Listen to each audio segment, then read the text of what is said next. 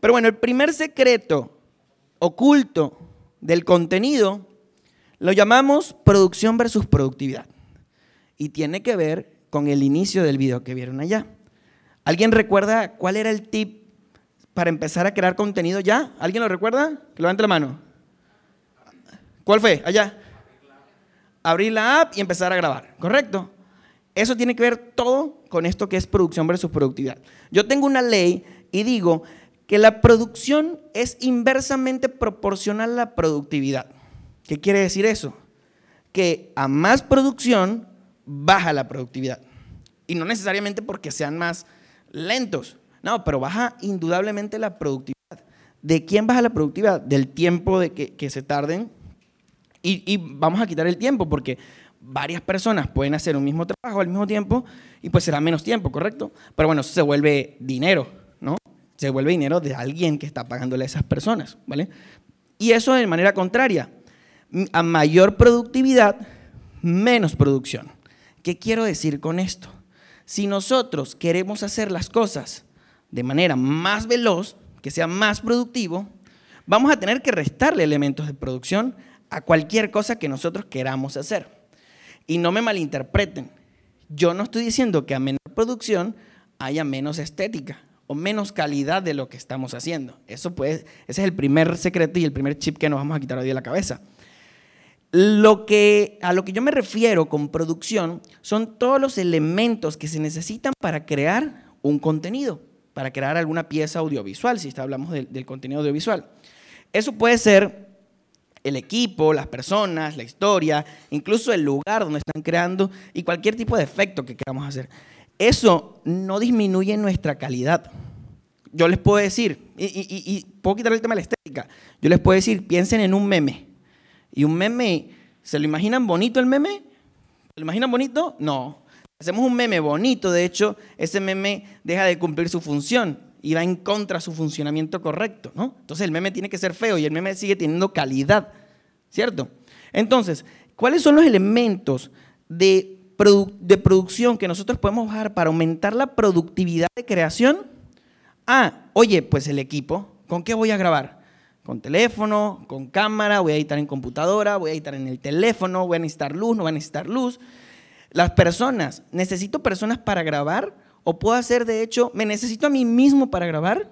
¿Ustedes piensan que si quieren hacer videos ustedes, se necesitan ustedes mismos? A ver, dígamelo. ¿Quién dice que sí quién dice que no? ¿Nos necesitamos nosotros mismos para hacer videos en nuestra cuenta? ¿No? ¿No? Ok, estamos bien, estamos muy bien. Parece que ya ustedes vieron la charla. No lo necesitamos nosotros mismos. Hay herramientas, incluso donde yo puedo grabar hacia, hacia afuera, ahorita lo vamos a ver, y puedo ponerle voz mecánica de TikTok, como la que vimos en aquel video también. Y no nos necesitamos. Entonces, ¿qué personas y qué personas no necesito para ser productivo en mis videos? ¿no? Historias. Las historias antes eran grandes y, muy complejas. Ahorita no, ahorita duran 15 segundos.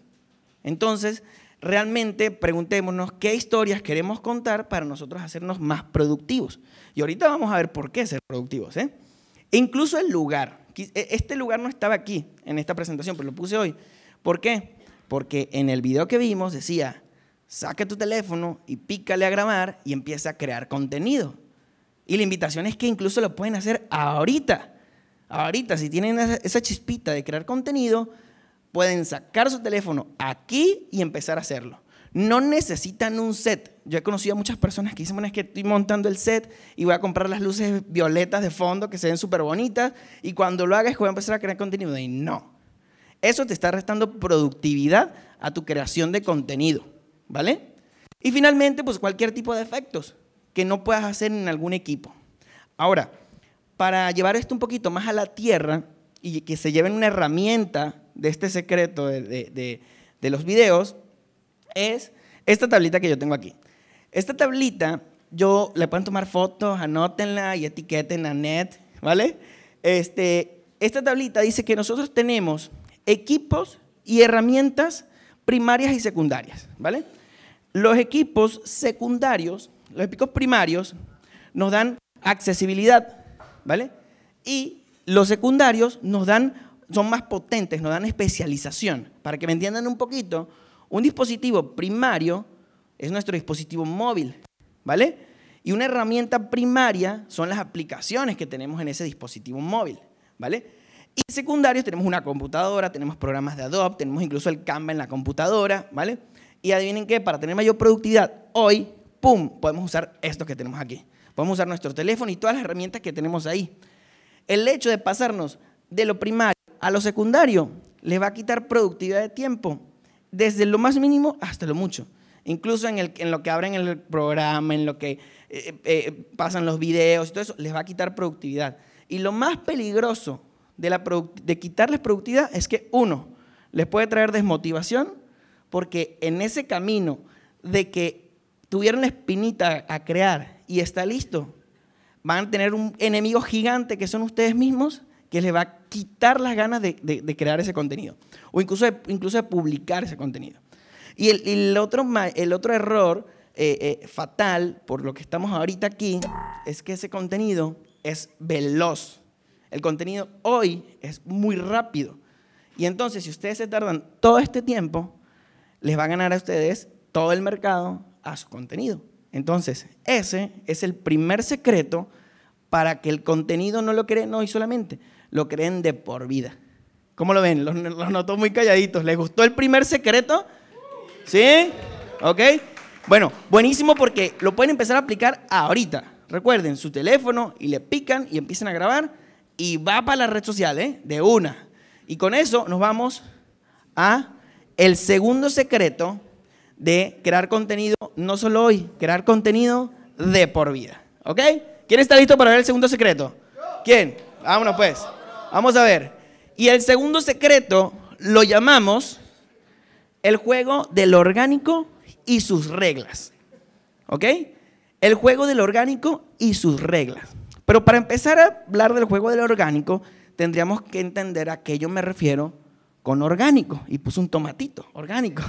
¿Vale? ¿Qué, entienden por ser orgánico? A ver, ¿qué entienden por aquí, mi Sam?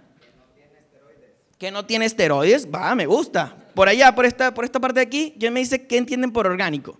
Por aquí. Auténtico. Auténtico. Va, me gusta. ¿Cómo? Natural. Ese está buenísimo. Por allá. ¿Cómo? Genuino. ¿Y por aquí? ¿Qué qué?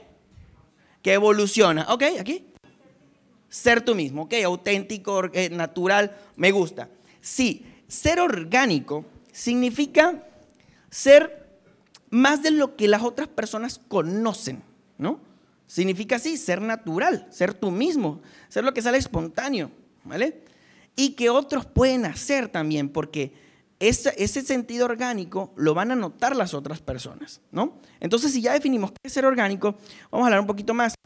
Eh, puede ser lo contrario a la publicidad, ¿no? La publicidad le han metido un montón de esteroides, ¿correcto? Entonces, las personas son especialistas en detectar qué es orgánico, qué es publicidad, y paran, la gente no quiere publicidad.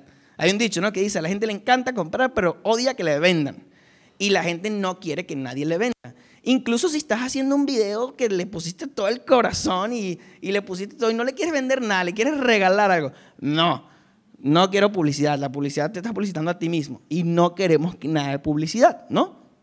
Entonces, para nosotros decir, ok, voy a hacer que mi contenido sea orgánico y que no sea como publicidad, porque la gente no quiere publicidad, yo voy a mostrarles los enemigos del orgánico, porque tiene grandes enemigos. ¿Cómo hacemos que no luzca tantito a publicidad? Pues aquí, ¡pum! Ahí viene el secreto. El segundo secreto es que estos son los enemigos del orgánico. Se los voy a explicar para que quede clarito. Primero, los textos. Aquí viene todo un, todo una, todo un estudio mental. ¿eh? Los textos. Si yo a mi contenido, ahorita tenemos grandes ventajas. Y es que la red social o las redes sociales han brindado herramientas sencillas para que cualquier persona las pueda utilizar. Incluso niñitos pueden agarrar la aplicación, graben el video como lo vimos ahorita, pongan textos, pongan transiciones de un video a otro y ¡pum! se publique. Antes era complicadísimo, necesitamos todo un programa especializado para hacer todo esto, para pegar los videos. Ahora la red social lo hace todo. Ahora, eso ha traído consigo que las personas se acostumbren a ciertos formatos, ciertas formas y ciertas estructuras.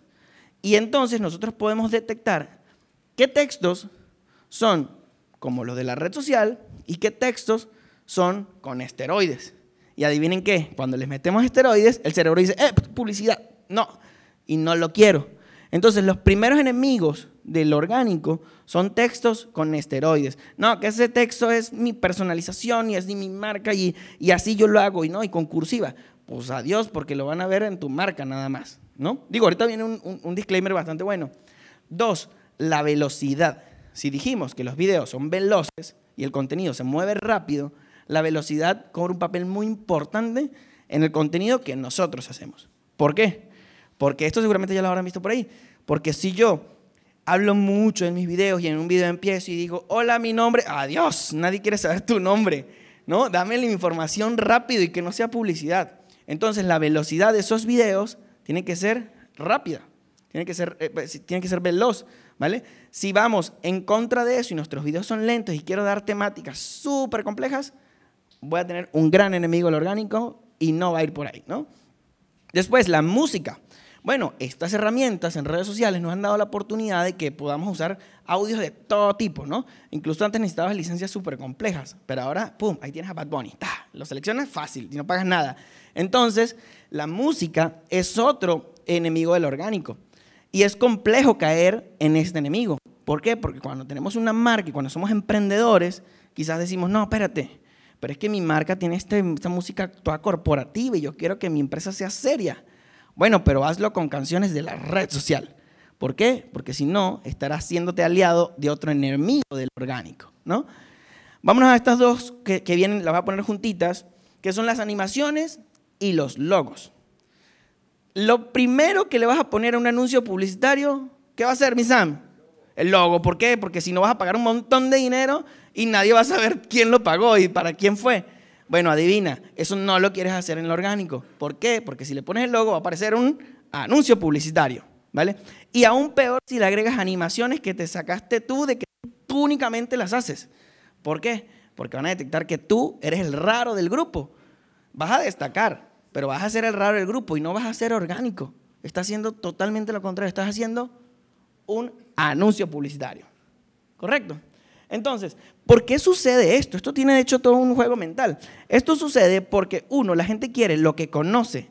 El cerebro rapidito cuando ve un logo, un texto, una animación, dice, Uf, tengo que trabajar medio microsegundo más para procesar eso.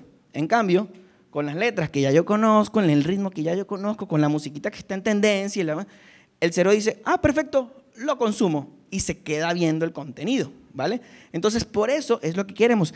Y que las personas, las otros, digan, esto lo puedo hacer yo. Yo también puedo ser como tú y me identifico y te doy check. ¿Vale? Ahora, hay algo muy importante. Es diferente, esto es el disclaimer. Es diferente, hay dos maneras de usar las redes sociales. Uno es para atender una comunidad y otro es para crear una comunidad. Si tú eres una marca que ya existe, que ya tiene una gran comunidad y es reconocido, ya seas una empresa o una eh, personalidad, ah, bueno, tú vas a entrar a las redes sociales a atender esa comunidad. Correcto, porque ya las tienes, ya tienes una comunidad y tienes que decirle, oye, espérate, aquí estoy yo, sigo haciendo las cosas bien, tengo tu confianza eh, y tengo toda esta identidad de marca por la que ya tú me conoces. Ah, perfecto. ¡Pum!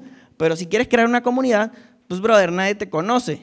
Tienes que crear esa comunidad. ¿Y cómo te la vas a ganar? Te vas a ganar testeando y probando diferentes cosas, ¿vale? Entonces, ese fue el segundo secreto de, lo, de, cómo crear contenido de por vida, hoy y siempre. Porque los reels hoy existen, pero mañana no sabemos, van a salir otros nuevos. Y con eso pasamos. ¡Épate! Se me fue. Tengo, bueno, tengo por ahí un tercer secreto, que este, de hecho, es. ¿Qué les dije? ¿Cuál era el secreto? ¿Cuál era? ¿Qué, pasaba con el tercer secreto? Es el mejor secreto. A ver. Ah. A ver. Ok, les voy a ir contando el tercer secreto. No sé si podemos cambiar presentación porque este es bastante gráfico. ¿Ok? El tercer secreto dice que el contenido es como la energía. La energía no se crea ni se destruye. ¿La energía qué? Se transforma. Ah, sí saben. A ver, esto no tiene todavía la... Ok, y el contenido es igual. El contenido no se crea ni se destruye. Yo les dije que hoy es Reels y TikTok.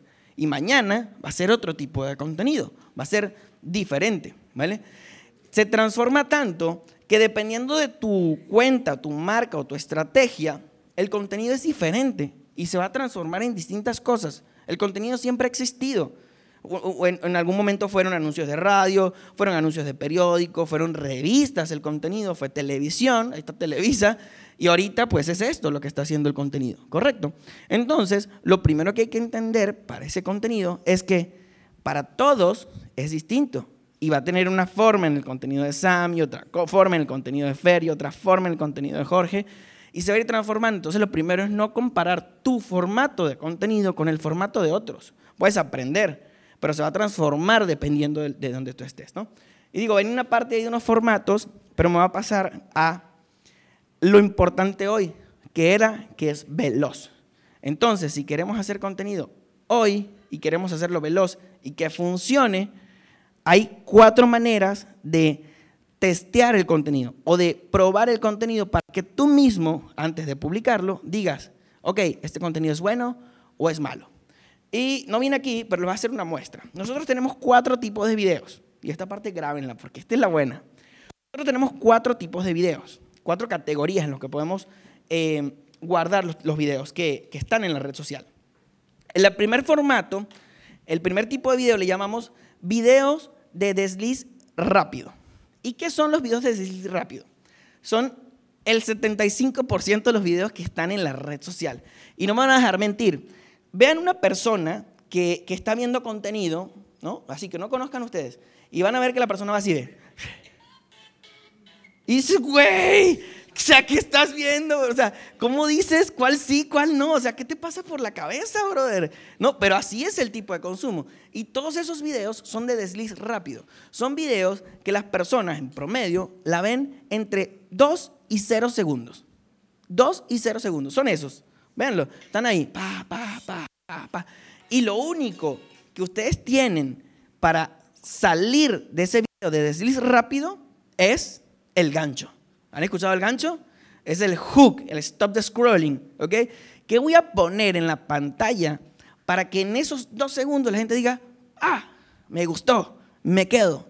Es el gancho. Entonces, siempre hagan sus videos, bueno, ahorita van a empezar a crear contenido, ¿no? Porque van a abrir la aplicación y van a empezar a grabar, pero no lo hagan si no hacen esto. Si no dicen, ok, ¿cómo voy a atrapar a las personas para que se detengan, aunque sea dos segundos? Porque ese es el primer umbral, de dos de 0 a 2 segundos. ¿Ok? Bueno, vamos a suponer que ya tienen un buen gancho, ¿no? ¿Cómo se ven los ganchos normalmente? Los ganchos se ven algo como que, bueno, dependiendo del formato, porque para todos son distintos, ahorita lo vimos, ¿no? Se verá algo como que, hoy te voy a mostrar un evento de networking que nunca habías visto en la vida, ¿no? O te voy a decir por qué este evento es el mejor en Monterrey. Y pues ahí te ganaste unos 3 segunditos más, ¿no? Entonces, el segundo formato, el segundo tipo de video, cuando sales del video de desliz rápido, es el video de oportunidad. Y también lo van a ver. El video de oportunidad se ve algo así.